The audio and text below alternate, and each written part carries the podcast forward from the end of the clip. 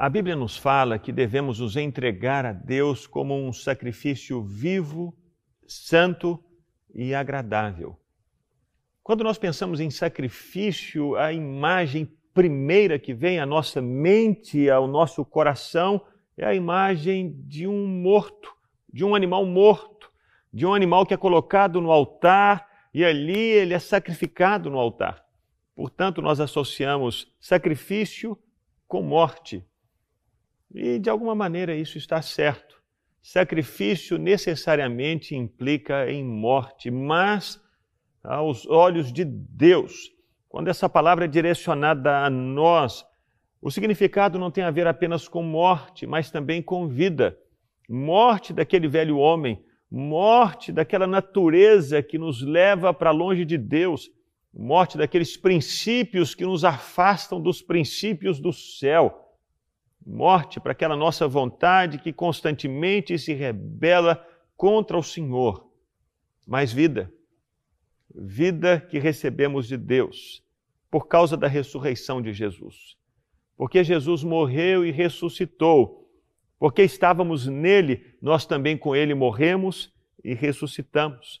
E somos chamados para viver uma nova vida, uma nova realidade, uma nova perspectiva, novos princípios, uma nova missão. Portanto, sacrifício para nós, ou altar para nós que somos cristãos, não significa o fim de tudo, mas o começo de uma nova história, o começo de uma nova vida agora não mais empoderada pelo nosso querer, não mais empoderada pelos nossos pensamentos, pelas nossas ideias, pelo nosso querer, não, mas empoderada pelo Espírito Santo de Deus. Portanto, altar para nós significa morte, mas também vida. Por essa razão, ao escrever aos crentes da cidade de Roma, há quase dois mil anos atrás, Paulo lhes diz: Irmãos, se ofereçam a Deus como um sacrifício não morto, mas um sacrifício vivo, santo e agradável, que é o culto racional, o culto espiritual de vocês. Eu queria que você acompanhasse essa canção que fala sobre altar, fala sobre morte, mas também que nos lembra da vida que recebemos em Jesus e por meio de Jesus.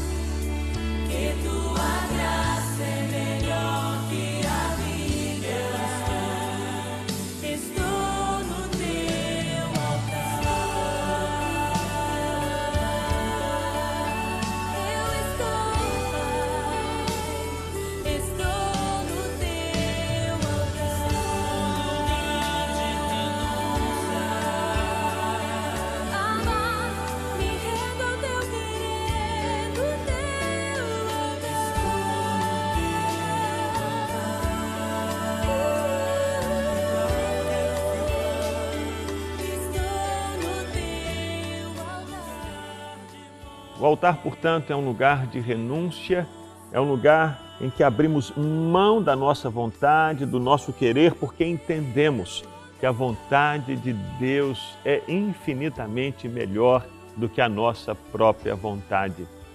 E com certeza, quando escolhemos abrir mão do nosso querer em favor do querer de Deus, nós colhemos bênçãos para a nossa vida.